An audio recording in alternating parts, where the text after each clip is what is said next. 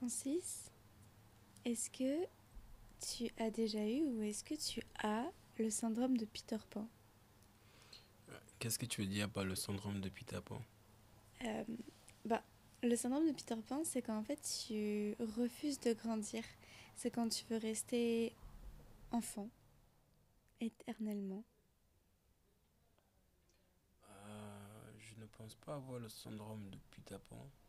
Mais est-ce que tu l'as déjà eu je pense. Même je pense, des fois, ça m'arrive de d'y penser, de me dire pourquoi je suis pas juste jeune, Mhm, aucun souci, mhm, pas de papier à faire, mhm. pas de clients, pas de factures à fournir. Ouais, et en parlant de tout ça, justement, je voulais te demander pour toi, c'est quoi les contraintes d'être un adulte? Euh, des contraintes d'être- un adulte, je pense, euh, des responsabilités. Je trouve qu'il y a pas mal de, de responsabilités à, à, à fournir quand on est un adulte. Il y a quelque chose de. à l'ordre de devoir. Il faut toujours devoir quelque chose, il faut toujours faire certaines choses. Du coup, je pense que ça serait ça. Et toi? Pour moi, les contraintes en tant qu'adulte, c'est que parfois on s'oublie, je trouve. Parce que comme tu dis, il y a des obligations. Et parfois on s'oublie soi. On prend même plus le temps juste d'exister. Juste le temps de faire des choses qui nous plaisent. Parce qu'on peut être euh, très vite sous une pression déjà extérieure et sous une pression qu'on se met à nous-mêmes parce qu'on doit faire ça et ça et ça. Il y a des dates limites à respecter. Et je trouve que c'est stressant d'être un adulte. Hmm. Et comment tu gères tout ça, toi, alors? Comment tu profites au mieux de ton adulthood? Et hum, à l'inverse de ce qu'on vient de dire, quels sont pour toi les eh bien les, les plus de cette vie d'adulte? Bah, plus de cette vie d'adulte, je pense, déjà de voyager. On peut voyager librement quand on est adulte. Contrairement quand on est jeune où il faut euh, devoir, encore une fois de plus, il faut il faut l'autorisation. Je pense que la beauté d'être un adulte, je pense, c'est le fait de voyager. Et de faire aussi des belles rencontres. Quand tu es jeune, on te dit de te méfier. Quand tu es adulte, ben, ayant les responsabilités que tu as pu euh, avoir au fil de, de la vie, depuis, depuis la jeunesse, je pense que ça te permet de te, rendre, de te, de te dire que c'est beau, en fait, d'aller vers l'autre. Quand tu es un enfant, tu vas pas forcément vers l'autre. Hmm. Et, euh, et toi, quel serait le, le bonheur d'être adulte Qu'est-ce que tu trouves de, de plus plaisant qu'en tant qu'enfant? Moi, ce que je préfère, c'est hum, de pouvoir en fait se nourrir de la façon qu'on veut. Quand je dis se nourrir, je parle pas juste de nourriture euh, qu'on mange et qu'on met dans notre corps, mais vraiment toutes les formes de nourriture. C'est-à-dire, mais quelles sont les personnes que je vais fréquenter, euh, quels sont les endroits où je vais aller? Tu parlais de voyage, mais ça peut être juste euh, des voyages sur le même territoire, tu vois. Euh, quelle activité je vais faire, quel livre je vais lire, est-ce que je suis dans une religion, quelles sont les pratiques de la religion que je vais suivre? Ouais, c'est vraiment comment je vais me nourrir et, aussi comment gérer mon, emploi du temps. Et si j'ai envie d'être toute seule, ben je vais être toute seule. Ouais, c'est ça pour moi, le plus de cette vie d'adulte. Euh, La solitude, euh, c'est quelque chose d'important pour toi? Et comment est-ce que tu définis ta solitude Mhm. C'est extrêmement important parce que c'est dans ces moments-là où je peux me recharger, où je peux m'écouter, où je peux euh, comprendre en fait comment je me sens, euh, apprendre aussi un peu plus qui je suis et, et aussi savoir qu'est-ce que j'ai envie de transmettre à l'autre. Et comme ça, quand je suis avec l'autre, eh ben, j'ai pu prendre ce temps de réflexion avant, tu vois. Et tu m'as demandé ouais, comment je peux définir ma solitude à moi? Ma solitude à moi, c'est quand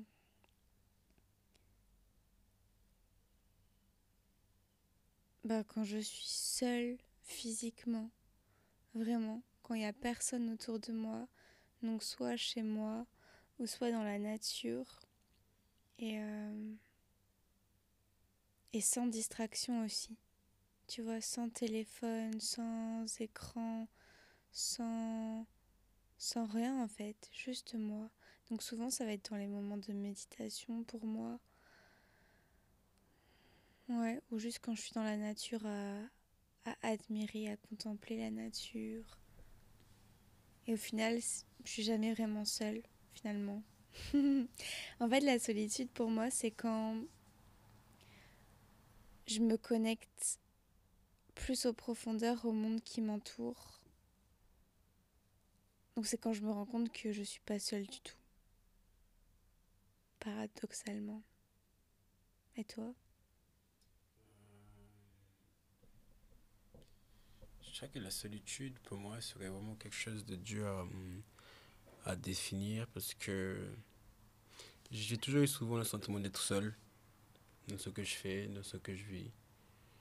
Et que c'est juste des choix que je décide des fois d'avoir du bruit. Parce qu'au final, pour moi, la solitude, c'est quelque chose que je ressens depuis l'enfance. Et que se connecter aux gens, bah, c'est un choix, on va dire entre guillemets, c'est sortir de sa tanière. Parce que de la solitude, on peut sombrer. De la solitude, on peut, on peut s'y perdre. Mhm. Du coup, euh, des fois, j'aime bien juste trouver cette existence à l'autre. Et je crois que plus j'accepte euh, qui je suis, plus j'accepte les autres. Mhm. Parce qu'avant, vu que je ne me connaissais pas, j'avais du mal aussi à accepter la solitude euh, entourée. Pendant que maintenant, bah, je peux être en seul avec des gens qui sont aussi seuls avec moi et qu'on accepte le silence, qu'on accepte le, le non-parole et qu'on se sente bien. Pendant qu'avant, bah, je pensais qu'être seul, il fallait que je m'isole et revenir quand je suis rechargé vers les gens parce qu'il ne faut pas que je sois déprimé ou autre. Pendant que aujourd'hui, je me sens mieux d'être entouré aussi des gens qui se sentent seuls parce que notre solitude, on se retrouve. Mhm. Moi, je trouve, tu vois, euh, les moments où je me sens vraiment seule, en anglais, c'est cool parce qu'il y a deux mots différents pour ça. En français, ça n'existe pas. Tu sais like, To be on- lonely and and to, feel yeah, lonely and alone. It's completely different. Et en français, t'as pas ce- cette distinction-là. Et moi, en vrai, les, les moments où je me sens la plus seule, c'est ben, quand je suis avec d'autres gens. Alors qu'en fait, quand je suis toute seule, je me, je me sens pas seule. Je me sens bien, en fait. Et, euh, et du coup, parfois, quand je suis avec des gens où je ressens ce sentiment, bah, j'ai qu'une hâte, c'est de rentrer chez moi et d'être seule, vraiment. Je sais pas si toi, ça te fait ça. Alors, moi, ça me fait pas mal cet effet-là. Comme toi, quand je suis entouré. Parce que je crois que l'homme a tendance à te ramener à la réalité. Et que cette réalité-là, c'est le moment que des fois tu as envie d'être seul. Tu vois? Mm. Hum, mais c'est- Moi- Pardon Moi, c'est plus euh, dans le sens où bah, je m'entends plus quand il y a trop de gens autour de moi ou quand c'est avec des gens avec qui je suis pas confortable. J'ai l'impression que je. C'est quoi, euh, c'est quoi les gens que, que toi tu peux pas être confortable avec? C'est quel genre ou c'est quel sentiment qui te. Bah, déjà, c'est des gens que je connais pas parce que moi, j'ai besoin d'être. euh, Quand je me sens confortable avec des gens, c'est des gens que j'ai appris à connaître, tu vois. Moi, j'ai besoin d'établir une intimité avec, avec les gens. Du coup, si c'est des gens que je viens de rencontrer ou des gens où c'est des relations très superficielles, ça m'intéresse pas en fait. Moi, les relations qui m'intéressent, c'est vraiment les relations profondes où, où l'autre s'ouvre à moi, où je m'ouvre à l'autre Et parfois, ça peut être hyper. euh, ça peut faire peur, je comprends, tu vois, mais les autres types de relations, ça m'a jamais intéressée et ça m'intéresse pas. Et, euh, et j'ai besoin qu'il y ait un échange. Sinon, c'est là, en fait, que je vais être seule. Donc, c'est soit ce, gen- ce genre de personne-là où il n'y a pas de, de lien profond, ou soit c'est quand il y a trop de gens. Quand il y a beaucoup de gens. Et même s'il y a des gens dedans que j'aime et que je connais, mais s'il y a trop de gens, je suis pas à l'aise en fait. Parce que je vais. Bah, je suis hyper introvertie et du coup, je vais plus à du tout parler, je vais juste être en mode observation. Mais c'est pas un paradoxe pour une, pour une personne qui chante Bah non. Justement, je chante pour ne pas parler. Oui, mais il y a beaucoup de gens. Juste pour revenir à, à la phrase que tu viens de te dire auparavant, et que euh, si tu dis que ça peut faire peur, euh, cette manière d'être, qu'est-ce que ça veut dire par là Bah, je sais qu'il y a des gens qui. qui ont peur de s'ouvrir à l'autre, qui ont peur de dire ou d'exprimer ce qu'ils ressentent, qui ils sont vraiment, raconter des histoires, des expériences de leur vie. Et. Tu vois, juste s'ouvrir à l'autre. Il y a beaucoup de gens qui ont, qui, qui ont peur de ça parce qu'ils font pas confiance. Ils ont peur qu'on les juge, ou ils ont peur justement qu'on, bah, en connaissant leurs faiblesses peut-être, qu'on leur fasse du mal. Tu vois ce que je veux dire? Oui. Mais au final, qu'est-ce que c'est que ta faiblesse? À part juste une partie de nous qui ressort Mhm, Exactement. Et moi je trouve ça beau au contraire. Moi, je- il n'y a rien de plus séduisant que quelqu'un de vulnérable et de sensible. Et c'est quoi qui t'attire, vu qu'on parle de, sé- de séduction? C'est Mm. quoi la séduction pour toi? C'est euh, c'est très dur pour moi de répondre à cette question parce que je cherche jamais à séduire. Je pense que ça fait partie de ma nature. En fait, tu vois, c'est. Je, ne force jamais une séduction. Et souvent, on a l'impression que je cherche à séduire alors que c'est. Je m'en rends même pas compte. Et ça peut porter à confusion. Ça m'a tellement porté. euh, comment on dit ça Préjudice Préjudice. Alors qu'en fait, je ne fais pas exprès. C'est juste qui je suis. Parce que des fois, les gens, quand, bah, quand on se montre tel que l'on est, quand on est dans une authenticité et un. Et juste soi-même, oui, juste naturel en fait, ils vont prendre ça pour une séduction, pour comme si je charmais l'autre alors que en fait je suis juste moi. Tu vois? Wow, c'est incroyable que tu puisses dire que euh, des fois c'était jouer des tours, la séduction, que les gens ils ont pu confondre, que ça fait partie de ta nature. Moi aussi je ressens la même chose que, je sais pas, c'est un truc inné. Je trouve que c'est pas question de, de charme, de... mais c'est à l'ordre de l'humain, je pense. On les voit dans les plantes, on les voit chez les animaux. Même nous-mêmes, en tant qu'animaux humains, on arrive à ressentir ça. Du coup, je crois que ça fait peur juste à celui qui n'a pas encore eu connaissance de son pelage.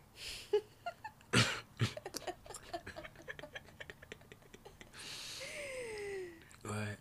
Et tu vois, à l'inverse, quand on me séduit, quand quelqu'un essaie de me séduire, en vrai, la plupart du temps, je le remarque même pas. Et. Parce que pour moi, comme t'as dit, enfin.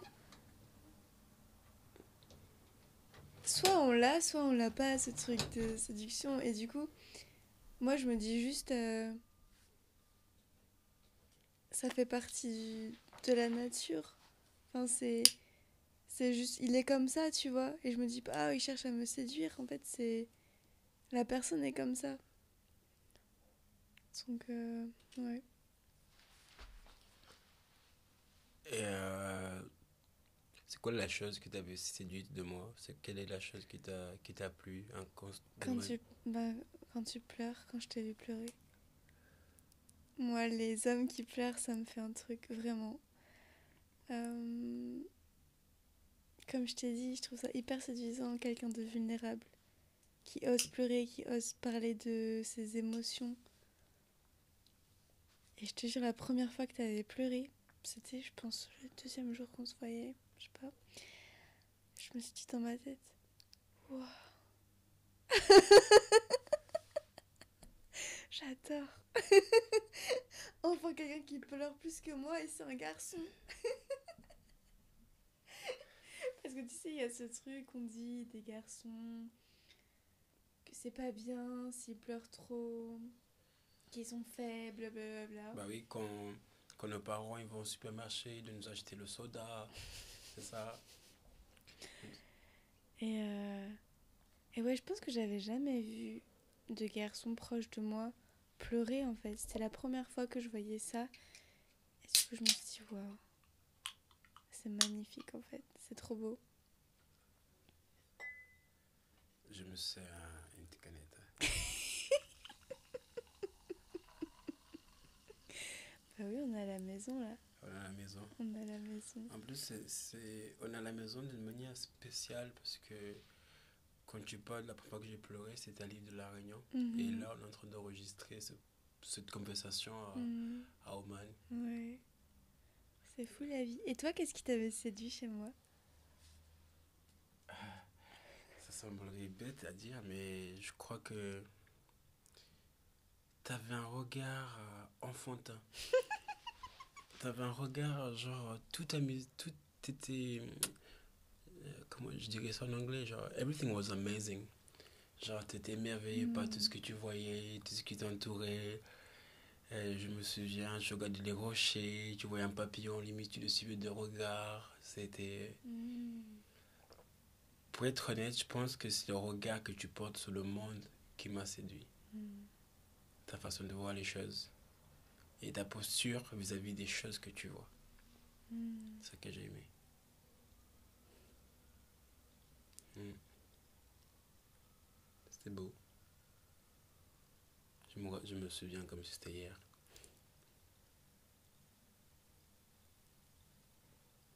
Quel conseil tu pourrais donner aux gens qui se séparent ou qui prennent des chemins différents, on va dire Je dirais que il faut accepter l'in- l'incompréhension du début. C'est-à-dire quand l'autre il met l'idée de, se- de vous séparer parce que je pense, je pense que c'est rare que deux personnes ils arrivent, ils se réveillent le matin ensemble, ils se disent vas-y, c'est fini toi et moi. Ah, mais des fois c'est comme ça, hein, c'est hyper brutal. bah écoute, si ça Mais arrive. ça vient toujours de l'un, tu vois. Enfin, En général, c'est un qui décide. Enfin, c'est un qui prend le, le courage de dire à l'autre c'est fini. Parce que parfois l'autre aussi a envie de dire ça, mais c'est tellement dur, je trouve. Ben, moi, c'est vrai que. Je pense. On se quitte pas sur l'instant. Je ne crois pas que je peux être avec une personne, tu marches et tu te dis c'est fini. C'était déjà fini depuis longtemps dans ta tête. C'est juste. Tu as trouvé le courage de prononcer ces mots qui sont si durs. On se quitte. Parce que. Soit il y a eu des, des rêves communs, des projets communs. Et celui qui entend de se dire, oh, je vais me trouver seul.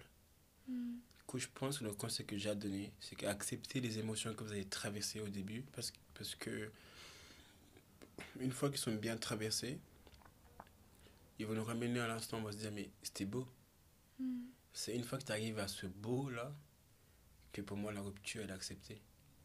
Parce que c'est la, la reconnaissance réelle de l'existence de l'autre à travers toi. Parce que ce bonheur que, que tu ressens à ce moment-là, bah, il n'était pas unilatéral. Il était partagé. Elle a compté ou il a compté. Vous avez compté. Moi, je pense que il faut essayer de de garder en fait euh, ben, tout le beau, mais aussi et surtout toutes les leçons qu'on a pu en- apprendre avec l'autre, qu'on a pu apprendre de l'autre, euh, et de se rendre compte de l'évolution qu'on a pu avoir aux côtés de l'autre, parce que toutes les relations en fait servent à une évolution. On n'est pas juste là pour s'aimer et, et voilà, c'est fini. Non, on s'apporte énormément dans les relations et, et en fait garder ça. Mm. Ouais, le plus important, c'est pas la durée d'une relation. C'est la qualité et, et les leçons. Après, les leçons, c'est quelque chose de quotidien. Tu apprends au fur et à mesure. Du coup, je dirais que il faut toujours être enfant dans une relation, c'est-à-dire accepter l'apprentissage. Mhm. Être enfant, mais sans être enfant. Dans le sens où parfois on va chercher un parent dans l'autre, tu vois. Et hum, c'est bien, mais c'est pas que ça. Pas Mais- se mettre juste en tant qu'enfant. Se mettre en tant, peut-être en tant qu'enfant, mais aussi en tant que, Mais en tant que parent et en tant que amant et en tant qu'ami et en tant que. Moi, je parle plus de maître et élève souvent. Quand je parle des relations, je parle de maître et élève plus que de enfant-parent. Et je pense qu'il faut avoir les deux postes et laisser aussi la place à l'autre d'avoir les deux rôles, pas juste euh, un seul rôle. C'est important. Mais moi, je pense que c'est tout le quête de l'homme. C'est-à-dire. euh, euh, cette relation qui recherche soit, la, soit le père, soit la mère, car ce sont les premières figures, premières personnalités qu'on on rencontre dans ce monde, c'est nos parents. Et nos parents ont tendance aussi à, inconsciemment, à, créer cette. euh, cette envie de faire les choses, cette manière de vouloir aimer. Soit on veut imiter nos parents, soit on veut pas imiter nos parents. Mm. Du coup, je crois que l'amour de les relations, c'est un peu la même chose. C'est qu'est-ce qu'on recherche, qu'est-ce qu'on a envie d'être, qu'est-ce que tu incarnes. Et je crois que nos parents, ils sont déjà le modèle de, de tout type de relation qu'on aura dans l'avenir. Un modèle ou contre-modèle, comme tu as dit, soit on, on va chercher à les imiter, soit on va chercher à tout faire pour euh, ne pas les imiter, Ne pas être. ne pas être.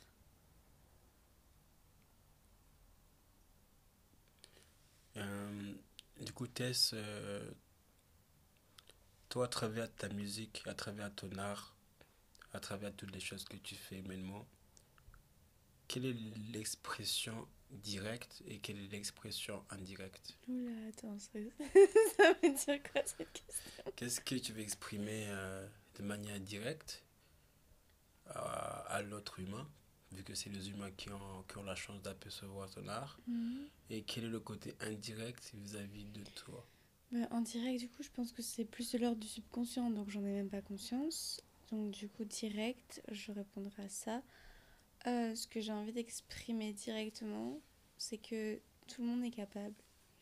C'est que si moi, aujourd'hui, je suis capable d'utiliser ma voix et de me faire entendre, alors que quand j'étais enfant, je parlais pas, et dès qu'on m'adressait la parole, je fondais en larmes et j'étais incapable de sortir un mot et d'exprimer ce que je ressentais. Et aujourd'hui, c'est tout l'inverse, à travers non seulement la musique, mais tout le reste que je fais.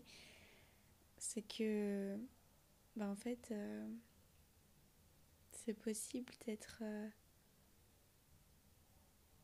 d'être euh, la personne que vous avez envie d'être et pas de, laisser, de se laisser définir par, par les autres ou par hum, ce que vous avez pu expérimenter auparavant.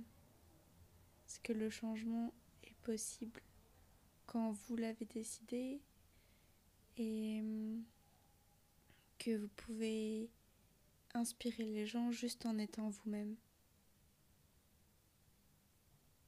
Hmm. Ouais. Tu parlais de mots. Quel est pour toi le plus beau mot? En français? Bah, Pour toi, c'est quoi le plus beau mot? Peu importe. de la- Hmm. Ah, je sais pas. Euh, Je sais pas. J'en sais rien. Il y a tellement de mots.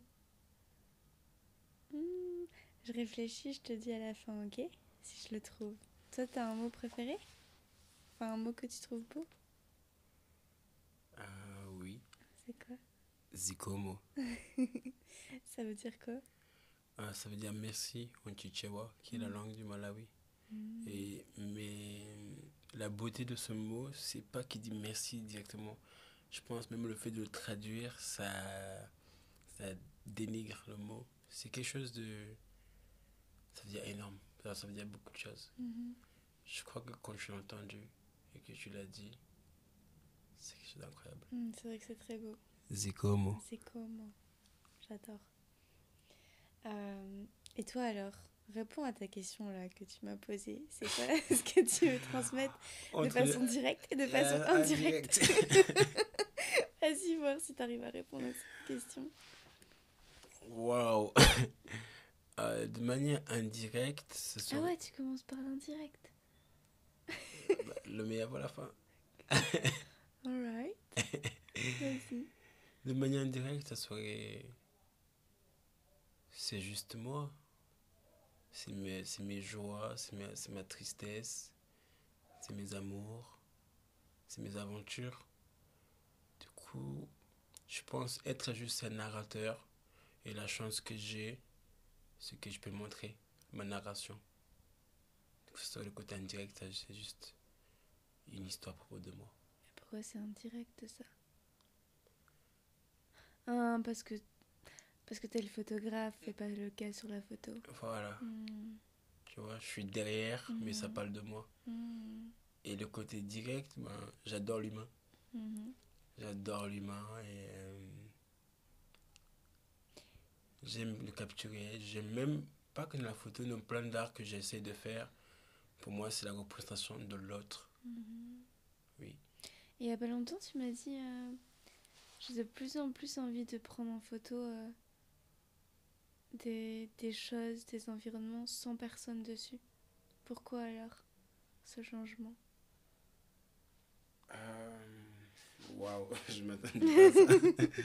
Hmm. Que on a tendance à croire que quand une personne dans une photo bien habillée ou beau ou autre, l'esthétique elle est plus facile et l'inconscient du moins du coup le cerveau il est toujours captivé par quelque chose. Pendant que là la recherche de faire des choses où il n'y a pas de où y a pas de per- où il y a il y a pas de scénario où il n'y a pas de personne l'idée serait que ben ce que mes yeux voient. Et mes yeux ne voient pas tous les jours des hommes. Ils voient des murs ils voient des serrures ils voient des vases des plats. Du coup je pense que c'est ça. C'est à dire plus ramener mon regard personnel sur les choses qui m'entourent.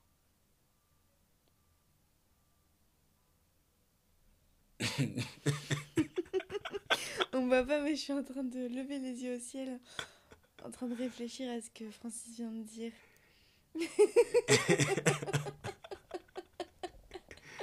Ouais, ce que je veux dire, c'est que si tu si, du coup je vais donner une métaphore, en fait, en ayant une caméra, tu as un objet dans les mains.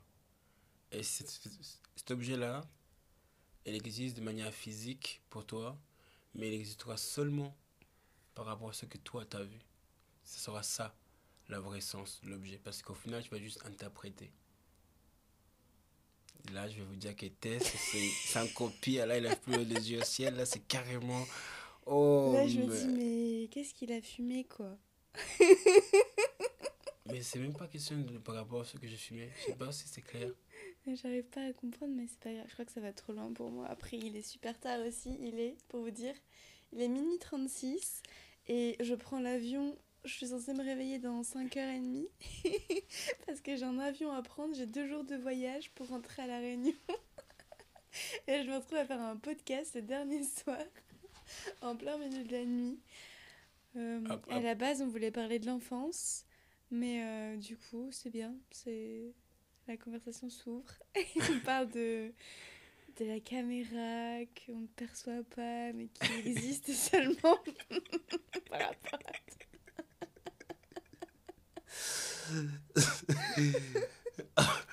Moi, je suis sûr que l'auditeur a compris. C'est à quel âge que tu as commencé à faire de la photo? Euh, Ou à t'intéresser à ça ou- à l'âge de, de 10 ans, je dirais. Mhm. Du coup, il y a 17 ans. Et qu'est-ce que tu prenais en photo au début? Euh, Ma grand-mère, euh, Sylvie, d'ailleurs aujourd'hui c'est son anniversaire, Mhm. elle aurait 83 ans. Euh, elle avait un, Olympus, c'est une marque d'appareil photo argentique. Mhm. Et c'est ce qu'on appelle un point and shoot. En gros, tu mets ta pellicule et tu, tu fais ta photo. Il n'y a pas Mhm. besoin de faire beaucoup de choses. Et elle au Malawi, elle avait cet appareil. Elle avait plein de pellicules. Moi, je comprenais pas, je, je comprenais rien. Mais un jour, j'ai pris l'appareil, j'ai fait. Bah, vu que c'est des, c'est des appareils que tu peux pas regarder la photo que tu as fait, et moi, je prenais beaucoup de photos. Et bah, en fait, les choses, mes premières images, c'est des éléphants. Mhm. C'est des éléphants, c'est des, c'est des baobabs, des rivières, beaucoup d'animaux, Mhm. des singes, des oiseaux perchés sur un arbre. C'était plus, euh, du coup, vu qu'on parlait d'enfance, bah, j'avais 10 ans à l'époque, j'étais émerveillé par la nature, j'étais impressionné par les animaux, genre... Ouais. Et je crois que c'est là aussi qu'est né mon amour de palmier. Parce que au Malawi, euh, les aigles du Malawi, ils ont tendance à se poser sur des grosses palmiers au bord des rivières. Du coup, vu que je lève les yeux au ciel, tu vois tout ça. Et d'ailleurs, j'ai pris en photo l'une des plus grandes baobabs du Malawi qui avait plus de 700 ans. On peut entrer à 10 à l'intérieur. Elle existe encore sa photo Oui, ils existent encore. Sont dans mon, euh, mon album photo que j'ai fait moi-même avec du papier mâché. J'adore. C'est trop mignon. oui, j'avais un sujet à l'école quand j'étais au CM2, un truc comme ça. Je devais faire euh, du papier mâché. Ils m'ont appris. Du coup, j'ai fait un album photo. Il y a toutes mes photos dedans. Et- Mais à l'âge de 16 ans, j'ai eu mon premier appareil photo digital, un Canon 600D. Un truc que genre, aujourd'hui en 2023, tu fais une photo avec ça, on va te dire, mais mec, prends une photo avec ton téléphone. Euh, Mhm. Mais aujourd'hui, tu fais plus Tu fais encore des photos euh, d'animaux, de nature, tout ça? Euh, j'ai pas beaucoup. En fait, moi, actuellement, j'évolue dans un environnement dans lequel euh, la seule espèce que je vois, c'est l'homme. Non, il y a beaucoup de chats ici. Oui, mais à Oman, à Oman, oui, il y a beaucoup de chats. Je pense que si je fais une série de chats d'Oman, je- Et des chameaux, et des ânes, des chèvres. euh, je sais En fait, ce que j'ai perdu par rapport à, mon enfance, quand je faisais la photo des animaux, du moins, c'est que j'ai perdu ce côté émerveillé par l'animal. Pendant qu'avant, j'étais émerveillé par l'animal, du coup, c'est pour ça que je le capturais. C'est impressionnant de prendre en photo, en photo un éléphant Mhm. ou de le voir euh, en face de soi. Bah oui. Aujourd'hui, quand je vois un, un chameau, ben, je sais qu'au bout de la route, je vais en voir encore 15 autres. Il y a- c'est- je suis heureux que ça soit une espèce qui est encore en vie, vu qu'il y a plein d'espèces qui sont mortes, ont, qui ont disparu. C'est juste pour, pour dire que j'aimerais juste retrouver du coup cette âme d'enfance de la photo envers les animaux. Mhm. Du coup, actuellement, les chevaux, ils ont quelque chose qui m'intrigue. Je sais pas. Des fois, je me sens comme un Mustang. J'allais te demander, euh, bah alors, il est passé où, ce petit Francis? Wow.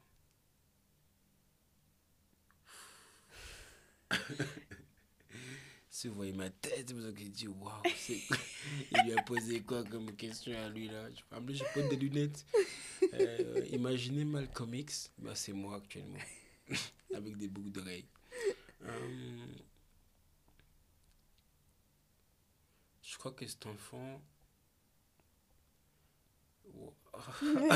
It's deep, I know. J'enlève mes lunettes. Euh, je crois que cet enfant, il s'est perdu dans des mensonges. Dans les mensonges? Ça ouais, je crois que c'est perdu dans des mensonges de... on parle de mon enfance. Là, je parle pas d'une enfance générale par rapport aux uns des autres. Moi, je Mhm. parle par rapport à moi. Mhm. C'est que. Je suis. D'ailleurs, à l'auditeur, j'ai 27 ans. Je suis un enfant qui a été adopté. Et. euh, j'ai une famille, j'ai des frères que je n'ai jamais vus, une mère que je n'ai jamais réellement connue. Et j'ai la chance d'être adopté par un Français qui m'a donné tout l'amour du monde, m'a fait voyager, m'a fait... J'ai eu beaucoup de chance. Beaucoup, beaucoup. Et que qu'on parle d'où est passé réellement mon enfance, bah, il est coincé entre l'enfant qui a des frères, qui a une mère, et l'enfant qui est, qui adopté, qu'on a essayé d'en sortir de la misère. Du coup, je pense que toute ma vie, ça a été comme un mensonge. C'est-à-dire, je croise des gens, je leur dis réellement qui je suis. D'autres, je ne dis pas que je suis adopté parce que je pense pendant très longtemps, je croyais qu'être dire aux gens que tu adopté, c'était quelque chose de péjoratif. Parce que les gens ils vont tout de suite dire que ce qui est folle. hein. Ils vont tout de suite voir la tragédie derrière ton histoire, ne pas voir la beauté de ce que tu es, de t'encontrer toi. Que, en fait, ils ont eu la possibilité de te croiser comme toi tu as eu la possibilité de les croiser. Quand ça aurait peut-être pas existé. J'aurais pu peut-être mourir de faim ou de quelque chose. Du coup mon enfance c'est je crois que je l'ai perdu euh, quand je suis arrivé au Zimbabwe parce que j'habitais dans pas mal de pays. Mais arrivé au Zimbabwe euh, je sais pas j'ai j'ai perdu beaucoup de choses j'ai laissé de côté mes ancêtres j'ai laissé de côté mes croyances comme on a pu dire avant, j'ai oublié à quel point l'éléphant est impressionnant. Ouais, du coup, l'enfance de Francis, il est juste perdu entre deux familles. Il y a la famille de sang qu'il a, qui coule en lui, et puis il a la famille du cœur, l'esprit et de la connaissance, avec lequel il traverse chaque jour ce monde. Mhm. Et tu penses que tu peux le retrouver?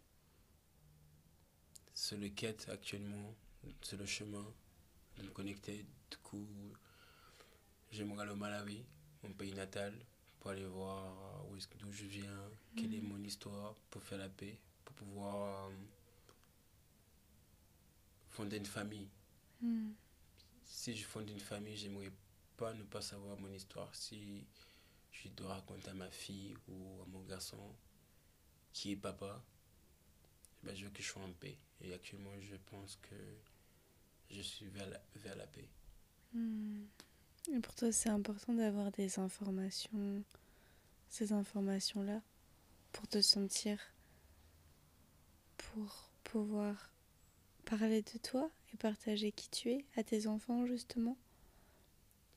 Tu trouves qu'il te manque des informations?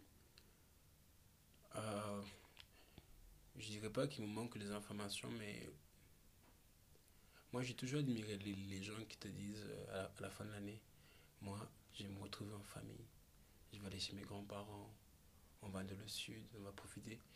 Et je me dis, ben, mes enfants, ils seront entourés d'autres enfants qui eux leur diraient grands-parents, grand-père, et qu'un jour ils vont me poser la question, qui sont qui est ma mère? Pourquoi est-ce qu'ils ne vont, vont pas fêter Noël avec la mère de papa Mhm. Du coup, je pense oui. C'est important pour moi de savoir euh, d'où vient. Mais une fois qu'on sait d'où on vient, bah, ça nous de faire autre chose de ça. Mhm. Quand on a juste l'information de savoir d'où on vient, où est. En fait, quand tu es conscient de, tes- de tes racines, bah là, tu peux que te permettre d'apprendre l'envergure. Mhm. Parce que c'est que tes racines sont solides, du coup, peu importe le vent qui va venir secouer l'arbre, ça fera pas de défaut. Parce que les racines, ce qu'il y a de plus ancré, tu peux perdre tes feuilles, tes branches. Mais les racines, c'est nécessairement pour toi d'où tu viens C'est forcément pour toi ta généalogie Non. Quand je dis que des racines, ça pourrait aussi être la, ton arbre de vie, mais aussi des racines, c'est ce que tu apprends aussi de l'un et l'autre. Parce que, on parlait d'a- d'aventure auparavant, le fait de t'aventurer, c'est aussi une manière, une, manière, une manière de semer des racines et de rencontrer d'autres. Du coup, c'est ça que je te parle de transmission à mes enfants. C'est aussi des connaissances que j'ai eues qui permettent du coup euh, à me donner envie d'entrer au Malawi. Parce qu'aujourd'hui, je suis plus fort. Hmm. J'ai le pouvoir d'y aller.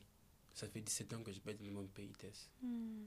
Ça fait 17 ans. De quoi, chaque fois que j'ai voulu y aller, j'avais pas la capacité de pouvoir affronter cette, euh, cette Est-ce vie. que c'est pour te prouver aussi quelque chose à toi-même? Waouh. Ouais, on est sur une thérapie là. Mais je vous ai dit, quand j'aime les relations euh, intimes et profondes, c'est ce genre de conversation que j'aime avoir avec les gens. Sinon, sinon ça m'intéresse pas. Euh... Waouh. Ok, on est, on est lancé. Je pense juste que, au fond de moi, je vais juste. J'aime la tristesse. Quoi? Bienvenue au club. J'aime la tristesse et que je, je me suis toujours dit que. C'est comme ça que je vais admettre quelque chose, un crime que je garde de ma vie depuis. En fait, waouh.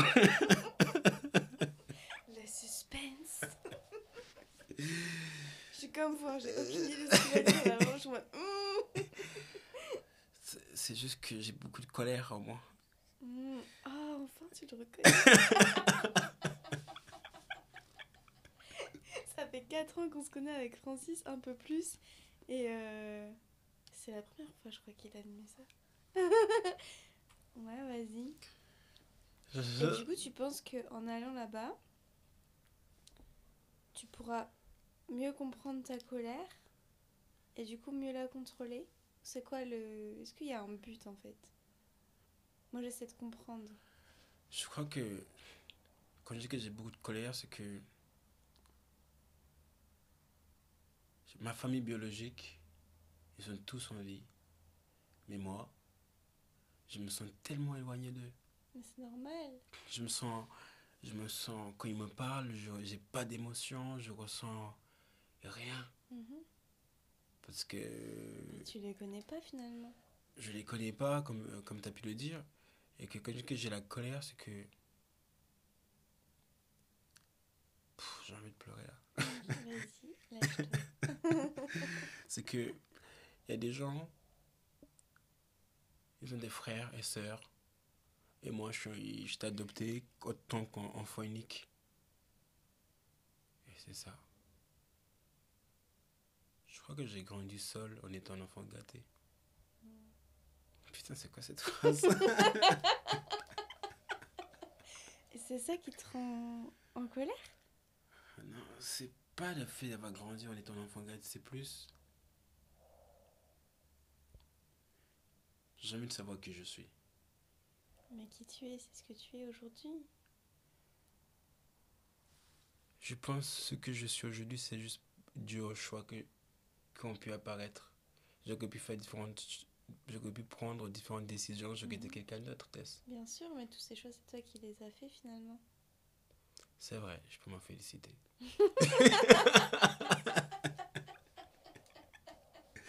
Oh, moi, quelqu'un m'a dit un jour, il faut savoir se donner de crédit. Du coup, là, je m'en donne.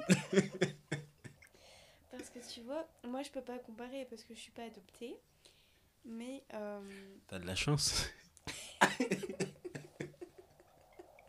enfin, souvent on me demande si je suis pas adoptée d'ailleurs. Moi, moi, moi, je- moi, je vais vous dire un truc avant que Tess euh, parle. J'étais toujours persuadé pendant moi deux ans de notre relation qu'elle était adoptée.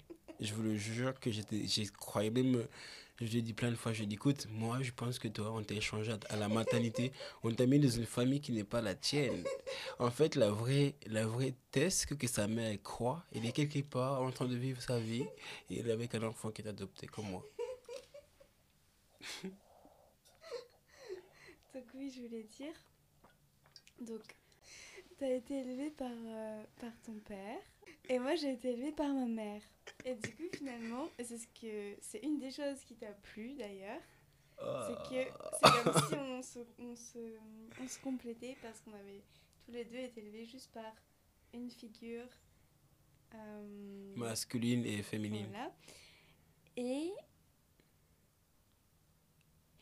Et tu vois, moi, contrairement à toi, Bah, ça m'intéresse pas de d'aller chercher des informations par rapport à mon père. Tu vois ce que je veux dire ou pas? Genre la question, quand je me pose la question de qui je suis, en fait, à aucun moment ça me vient à l'esprit d'aller voir du côté de mon père. Hmm. en fait, là, c'est ouais ma tête, vu qu'on se connaît en 4 ans de relation, je sais qu'on a eu le sujet, on a eu la conversation en intime euh, à propos de son père, de mon père. Du coup, là, quand il parle, je suis en mode, oh Seigneur. Non, mais c'est pour ça que je te pose toutes ces questions pour comprendre. Mais après, c'est complètement différent nos cas, mais euh, c'est pour ça quand tu me dis, j'ai besoin, pour savoir qui je suis, d'aller chercher des informations, de retourner dans mon pays. Je trouve ça, je trouve ça intéressant. Je trouve ça intéressant. En fait, waouh. Tu sais quoi? Là, tu viens de me faire réfléchir à un truc de ouf que j'avais jamais pensé. C'est que je crois que la colère profonde, mm. c'est de ne pas voir chez soi. Mm. C'est là, c'est pour moi ma colère profonde, c'est que j'ai pas de chez moi. Comment ça? C'est quoi, c'est quoi ce que tu appelles un chez toi? Bah, Je veux dire, je suis né dans un endroit où que mhm. j'ai vécu pendant des années. Et puis d'un coup, j'ai quitté cet endroit-là, ça fait 17 ans. Mhm. Et que j'ai fait plein de pays. Où j'ai eu des différents appartes, des colocs. J'habitais chez mon père quand il était à l'étranger. Euh, et que le seul endroit que j'appelle chez moi inconsciemment, c'est l'île de la Réunion. C'est un endroit que j'ai grandi. C'est pas inconsciemment, c'est parce que tu as grandi pendant, pendant combien d'années Ça fait depuis maintenant, j'ai toujours une maison là-bas. Ah, voilà, donc c'est ton chez toi. Oui, du coup, en, fait, c'est aussi de me dire que bah, La Réunion, c'est le seul endroit que j'appelle chez moi. C'est-à-dire que si demain je meurs, bah, mes cendres seront, et passeront à La Réunion. Mhm. Mais tu vois, encore une fois de plus, c'est une terre d'adoption. Et alors? Et Comme m'a dit ton père. Moi, j'adore cette phrase. Tu peux nous la dire? Quand euh, quand il y avait des gens qui se moquaient de toi parce que tu étais adopté. Ah Ah oui, je me souviens euh, quand j'étais euh, au collège, il y a un garçon, il m'a dit Ouais, de toute façon, toi, t'es qu'un enfant adopté. du coup, et du coup, le lendemain, euh, le, le, jour même, j'ai raconté à mon père que, ouais, il y a des enfants, ils m'ont traité d'enfants adoptés. Mon père m'a dit, demain, quand tu arrives à l'école, la première chose que tu fais quand tu crois ce garçon, tu lui dis, en fait, tu as raison, moi, je suis adopté. Mais à la différence de toi, c'est que moi, on m'a choisi.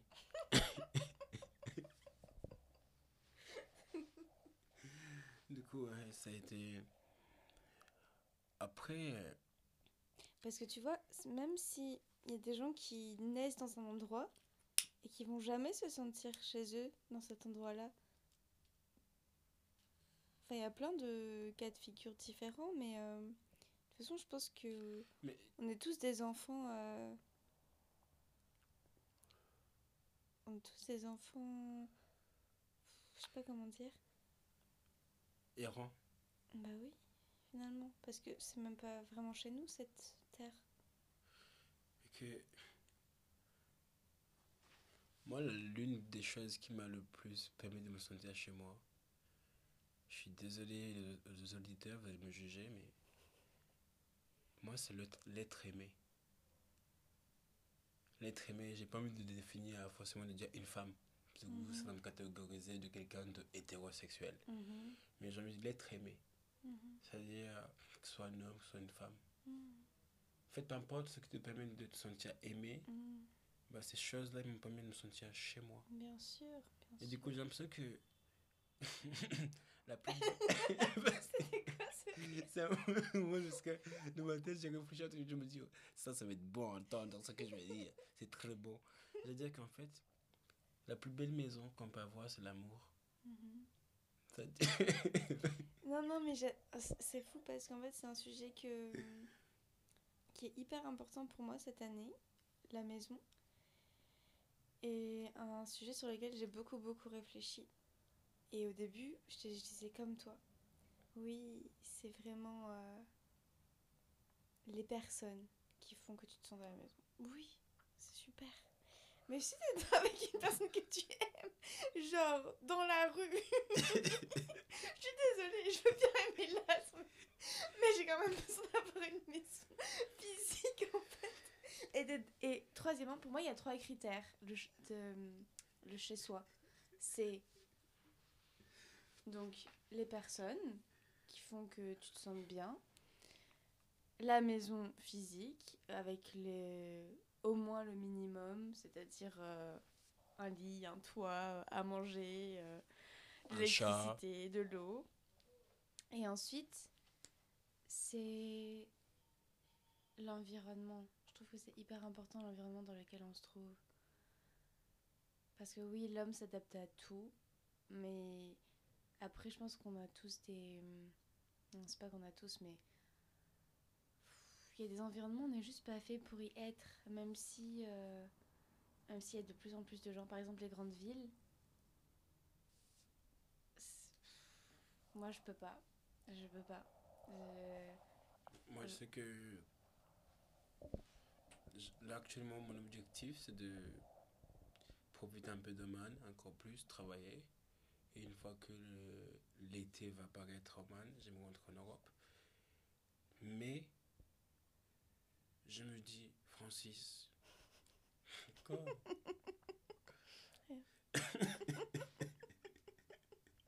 J'aime bien quand tu te parles à toi-même. Non, je me dis, Francis, s'il te plaît, pour une fois, Paris, c'est jusqu'au mois de novembre et après je le quitte.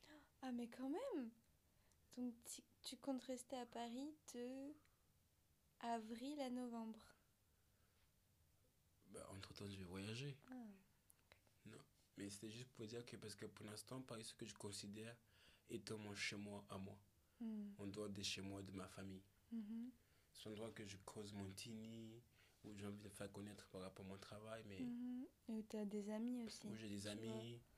Où, euh, Ça, c'est important parce que moi, c'est ce que je te disais. Là, je rentre à La Réunion. Pourquoi? Parce qu'en fait, j'ai.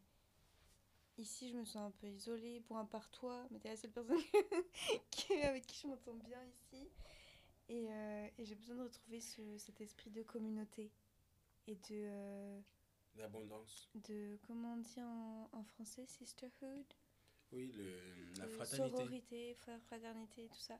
Et en fait, euh, mes amis les plus proches sont à La Réunion. Et j'ai vraiment besoin de d'être avec des gens. Et, et est-ce que tu as remarqué ça? Est-ce que je trouve... Enfin, est-ce que tu trouves que de plus en plus... Après, toi, tu as toujours travaillé avec d'autres personnes, mais moi qui ai toujours fait tout toute seule, travaillé toute seule, etc., j'ai vraiment l'impression que le monde évolue pour qu'on travaille de plus en plus en équipe. Mm. Après, c'est peut-être juste moi qui change et que avant j'étais trop fermée. Euh, Mais euh, Moi, je pense que c'est un changement personnel, comme j'ai pu te dire il y a deux semaines, il y a une semaine et demie, que tu n'as jamais été une personne qui a, qui a osé demander de l'aide. hum, Tu as toujours voulu te débrouiller tout seul, tu as toujours voulu euh, ne pas avoir d'autre autorité en dehors de toi-même. hum, Et qu'en fait, actuellement, il y a un côté. euh, le mot est assez péjoratif, mais ce que je veux dire n'est pas péjoratif, c'est que. euh, comment, comment français qu'on- Tu peux t'adapter, on t'adapte. Tu vois, tu Mhm. t'adaptes et que. C'est pas le, obéir, mais tu as lâché prise hum, dans ce que tu es et que surtout tu as réellement trouvé ton amour propre, personnel. Du coup, le fait de savoir ce que tu es, je reconnais le besoin de l'autre, que je peux avoir avec l'autre. hum, Du coup, je pense que c'est juste le retour à toi-même qui fait que bah, tu as ce sentiment-là. Par exemple, moi, c'est plus l'inverse. J'ai l'impression que j'étais plus au service d'autres hum, qu'aujourd'hui, j'ai envie d'être au service de moi. hum. Et quand on parlait de pourquoi j'ai pas envie de faire des photos des gens, bah, l'idée c'est de que j'ai envie de faire des choses pour moi. Ouais. Et c'est ça qui compte. Et que si vous avez des doutes, si vous avez des, euh, des colères, si vous avez... On a tous tellement de choses. on peut nous écouter actuellement, mais on ne sait pas réellement ce que vous traversez. Moi, tout ce que je peux vous dire, dites-vous que ça va aller. tu sais que je crois que c'est la pire phrase à dire quand, quand quelqu'un ne va pas bien et tu dis ça va aller. Genre, il a juste envie de te donner un coup de poing dans la figure. non, mais vraiment. Moi, je peux expliquer pourquoi je dis ça. mais ne commence pas par dire ça. Il va te regarder en mode. est sérieux. Ce que je voulais dire par là, c'est que. Euh, tout ce qu'on traverse, ça nous forge pour demain pendant deux ans, dans trois ans. Et que ça, c'est une phrase que j'aime dire en ce moment. Si l'univers n'avait pas besoin de toi, tu ne serais pas là. Quoi? Ouais. Euh, avant, une dernière question, je pense. Mm-hmm. Euh, Tess, mm-hmm. si tu devais décrire à celui qui écoute, qui est en face de toi, que, dirais-tu? Donc toi? Donc moi. Francis. Euh, c'est très dur de décrire les gens, je trouve, parce, parce que nous sommes des êtres changeants, déjà. Donc je vais te décrire à l'instant T, si tu veux bien. Euh, pour moi, ce que je vois, tu es quelqu'un de très généreux et hum, qui veut toujours faire en sorte que l'autre se sente bien. Toujours amener ce côté justement de maison et de famille à l'autre. Et ça, je trouve ça hyper beau et je trouve que c'est une très grande qualité. Voilà. Waouh. Ta dernière question, toi? Bah, tu veux faire ce jeu aussi? Pour finir. Tess.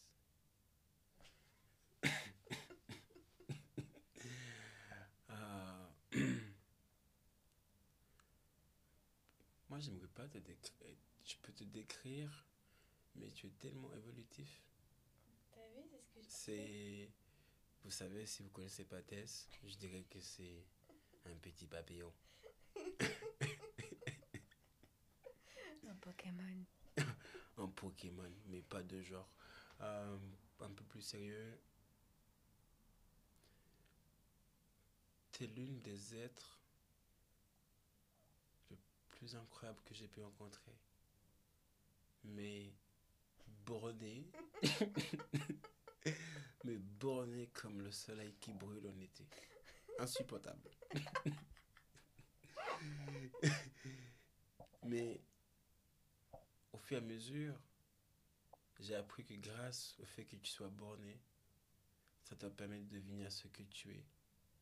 Combien de gens ont dit que tu étais folle par rapport à comment tu penses? Combien de mes proches m'ont dit Mais mec, tu fous quoi avec cette folle dingue? Et moi, j'ai. Genre. En fait, pour moi, le fait que tu sois borné, ça t'a donné raison. Et ça nous a permis aussi de grandir. Tu as mis beaucoup de volonté à devenir vegan, à tous les jours à te réveiller. À devenir vegan? Pas du tout. Végétarienne non, mais j'ai pas mis beaucoup de volonté de devenir vegan. Non, mais ce que je veux dire par là. C'est venu euh, bah, naturellement. Mes frères, quand tu m'as décrit, j'ai pas parlé. Pardon. non, parce que je me retrouve pas dans ce que tu dis. J'ai pas mis de volonté à, de, à devenir mais vegan. Laisse-moi finir. Ok, ok. du coup, quand, quand je dis que tu as mis la volonté à devenir vegan, c'était qu'on a fait des repas où il y avait la viande. C'était des choses que, qui t'insupportent t'as pas envie de voir les animaux souffrir, t'as pas envie de voir du sang. Et, euh, et qu'aujourd'hui, tu arrives à être autour des gens qui, eux, consomment ces choses qui auparavant te dérangeaient. Parce que tu as réussi à, accepter ce qui t'entoure et à t'accepter encore plus. Donc c'est pour ça qu'aujourd'hui, j'aime la personne que je vois, car je trouve qu'elle va, va plus vers les autres, contrairement à avant. Du coup, ce que j'aime chez toi, c'est l'évolution. Merci Francis. Et d'ailleurs, je te l'ai dit la dernière fois, c'est avec toi, en fait, je développe encore plus cette compassion.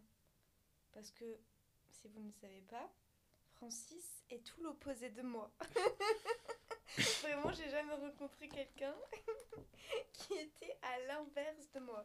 C'est ma polarité inverse. J'en parle dans le podcast sur les flammes jumelles. Donc, c'est ma flamme jumelle. Si vous n'avez pas deviné, n'hésitez pas à aller écouter ce podcast. Et du coup, bah, lorsqu'on a quelque chose, quelque chose, quelqu'un en face de soi qui n'est pas soi et qui nous reflète des trucs qu'on n'aime pas du tout, voire qu'on déteste, mais que hum, on apprend en fait à accepter toutes ces parties de l'autre. Ben, c'est comme ça qu'on développe de la compassion pour les autres et pour soi-même aussi, parce qu'on a toujours des parties en nous qu'on n'aime pas. Je pense que c'est en fait c'est exactement ce que toi tu me reflètes, c'est des parties en moi que j'aime pas, tu vois. Bah, c'est- pour être différente, on est différente. Ah oui. Euh, un ordre d'idée, Tess se réveille à 6h30, Francis se réveille à 11h30. du coup, vous voyez déjà le gap, l'écart. Moi je me réveille, je me- je m'endors à 23h, Francis s'endort à 3h. Francis, Bon, à part aujourd'hui, il est déjà Francis euh, finit des séries sur des meurtres sur Netflix, Tess s'endort en écoutant des mantras. Vous voyez les rêves après par la suite quand le mec il dort, quand il dort. On, on voyage pas pareil. Mais je tenais à dire juste ce qu'elle a dit, euh, flamme jumelle. À ce sujet, C'est des conneries en fait. non, je rigole. ce sujet, euh, Non, mais juste ne prenez pas trop au sérieux en fait ces, notions de flammes jumelles et dames sœurs et dames jumelles. Je pense que c'est bien de, de savoir ce que c'est. Et euh, c'est super si vous rencontrez euh, votre flamme jumelle, votre âme jumelle et vos âmes sœurs. Vos âmes sœurs, vous, vous allez les rencontrer, vous les rencontrez déjà. On en rencontre tout le temps les âmes sœurs. Mais ensuite, n'en faites pas un ne vous laissez pas en fait définir, être défini par ces termes-là. On n'est pas dans un film non plus.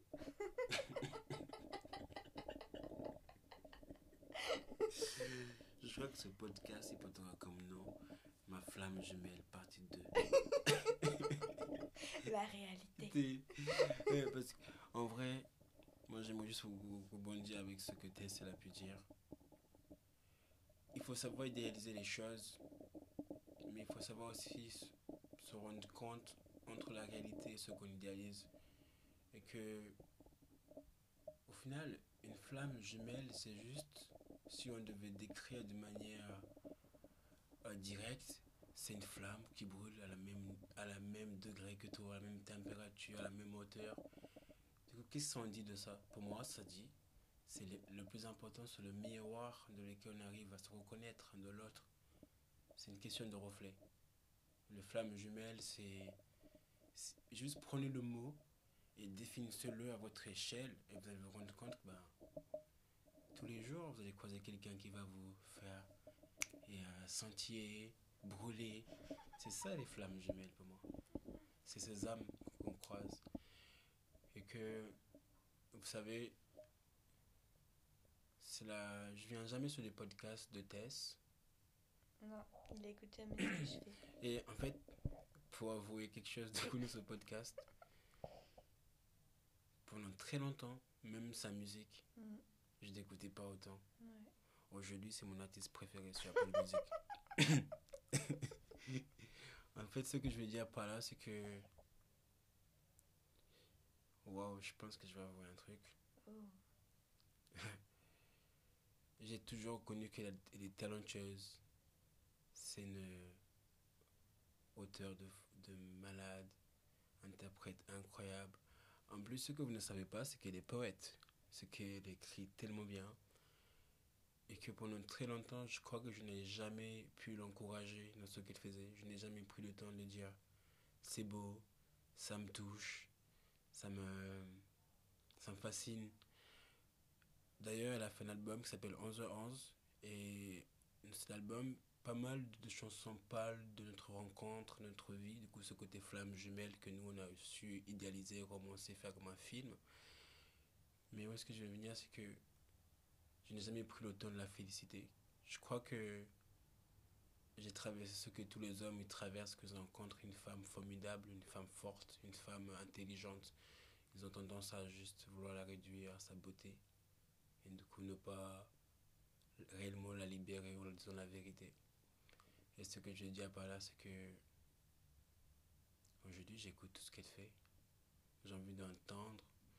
Parce que j'ai la chance de la voir, de vivre avec elle et de savoir que c'est elle. Parce qu'au final, comme je disais il y a deux semaines, c'est que bah, à travers Internet, je la découvre. Bah, ça me fascine. Que j'ai eu la chance de me réveiller dans ses bras. Cet ange m'a touché. Je pense qu'on va s'arrêter là. J'en ai vu à prendre dans quelques heures. Oui. Merci Francis d'avoir été l'invité de cet épisode. Euh, Et merci pour tout. C'est de- c'est notre dernière soirée du coup. après deux mois qu'on a passé ensemble, Oman. Ouais, à disputer, à se déchirer, à se réconcilier, à se redisputer, à trouver des arrangements par rapport à cette relation. Euh, juste pour finir, on a le droit de dire quel type de relation on avait avant? Bien sûr. Euh, Je te laisse l'honneur. Avant quoi? Avant qu'on se sépare, parce que là, c'est une- aussi on se retrouve, mais à la fois on se sépare. Ouais, exactement. Euh, bah, en fait, avant, on était.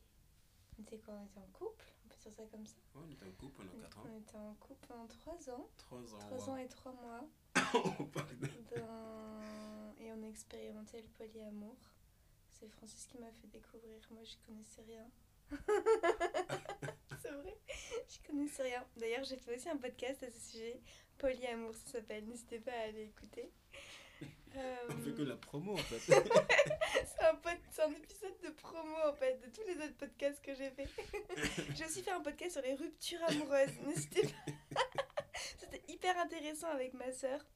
Euh, donc ouais, on était dans cette relation de polyamour. Et puis, euh, et puis à un moment donné, toi, tu voulais plus de ça, Francis, tu voulais plus de polyamour. Je voulais l'exclusivité. Ouais, tu voulais l'exclusivité et moi, Exclusivité. moi non. moi j'étais très bien dans, dans cette relation-là.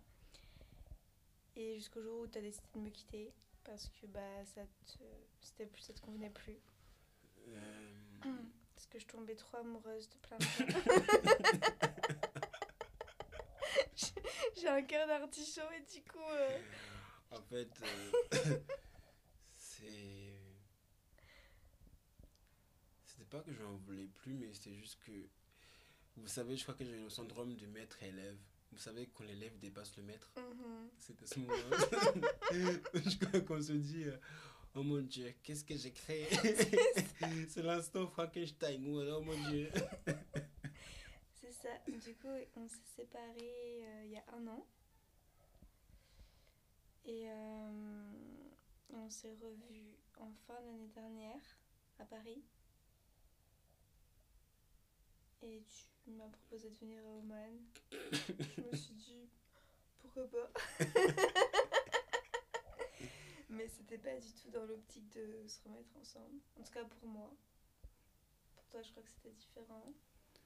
Ouais, pour moi, c'était plus euh, après un an et demi de séparation, si on se retrouve, c'est que. Non, c'était pas un an et demi de séparation, c'était 8 mois de Ouais, séparation. de quoi, pardon, de quoi après 8 mois de séparation, c'était plus euh, de mon esprit. Ok, c'est bon, elle a eu le temps de vivre des choses, elle a vu le monde, elle a goûté tous les fruits de l'arbre. Et, euh, et qu'une une fois qu'on se retrouve, toi et moi, Mm. on va construire la maison, dernier étage, la terrasse. Je me voyais déjà. En plus, je t'avais dit, ouais, je vois des plantes, un Mhm. studio. Et quand tu m'as dit que toi, tu veux pas la même chose que moi, j'étais en colère. Je me suis dit, mais attends, tu peux pas voyager de Paris à Oman pour se dire que oui, en fait, je veux qu'on soit amis.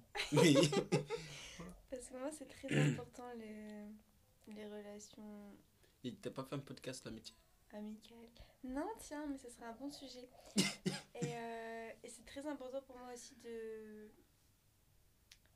de terminer une relation d'une façon enfin pas forcément de terminer parce que là ça se termine pas ça c'est juste que ça se transforme on va dire Euh, mais de de finir ça pas dans la haine de finir ça dans l'amour même si on n'a plus cette relation amoureuse mais de quand même euh, continuer à se à s'aimer et à se donner de l'amour et j'avais besoin, en fait, parce que je savais que on s'était quitté euh, pas très joliment. Non, on s'était quitté un soir où on avait des recherches sur, sur les moustiques. Non, mais je veux dire, quand tu m'as quitté, bref, on va passer les détails, mais, euh, mais voilà, c'est pour moi, c'était pas complètement clair et pas complètement euh, achevé, et je savais pas trop. Et du coup, euh, je suis très contente d'être revenue. Et même si j'avais envie de repartir au bout de la première semaine. mais euh, non, finalement, je suis restée deux mois, et, et aujourd'hui, ben on se quitte, on se dit au revoir à, à travers ce podcast. à parler de, de l'enfance et, et de notre relation. Et que. euh, Moi, tout ce que j'ai à dire, c'est que cette relation m'a permis de me retrouver, de grandir. Et la raison pour laquelle j'avais trouvé que le polyamour, c'était quelque chose de convenable, notre relation. C'est juste que tu avais peur de t'engager avec moi. Euh, si vous rencontrez Tess, vous direz amour, amour. Du coup, ça a été, je pense, comme elle a dit, c'était aussi la peur de m'engager, mais aussi à la fois euh, la La liberté. peur de m'emprisonner. La- Oh, Parce que ça a toujours été ton obsession dans notre relation, que je sois libre. Voulais que je sois libre. bah, parce que pour moi, la liberté, c'est ce qui est de plus important chez l'autre. Mm. Si tu es libre, que je, je peux être libre, si je suis libre, tu es libre. Mm. et que j'ai toujours. Moi, il y a une phrase que j'avais entendue à la télé quand j'étais très jeune. C'était dans un film, je crois. C'est quelqu'un qui reproche à l'autre. Il disait Ouais, mais tu veux que j'ai 75 ans, et qu'on soit assis sur notre Porsche et que je te reproche que j'ai pas vécu cette vie-là? Mhm. Bah, moi, je crois que ma peur, c'est que je sois avec un- mon partenaire. On a 80 ans, on n'a plus de dents. Il me reproche de ne pas, avoir- de ne pas avoir assez voyagé ou de ne pas avoir assez vécu. Du coup, je pense que je te pousse toujours vers la liberté. Car ce que toi, tu m'inspires à être libre. Du coup, ce podcast s'arrête sur, sur ça. Merci à vous. Je suis heureux d'avoir été l'invité de Tess. Elle m'a proposé plein de sujets. Elle m'a dit non, de mon podcast, l'invité qui doit choisir le sujet. J'ai choisi la colère. On a essayé, ça n'a pas marché. On a arrêté au bout de quelques minutes. Et ce soir, nous ne voulons pas définir le thème de ce podcast. Tout ce que je peux dire, c'était la première fois que je me livre. Je pense ça m'a fait beaucoup de bien d'être l'invité de Tess. C'est une thérapie. J'espère que ça vous a fait beaucoup de bien.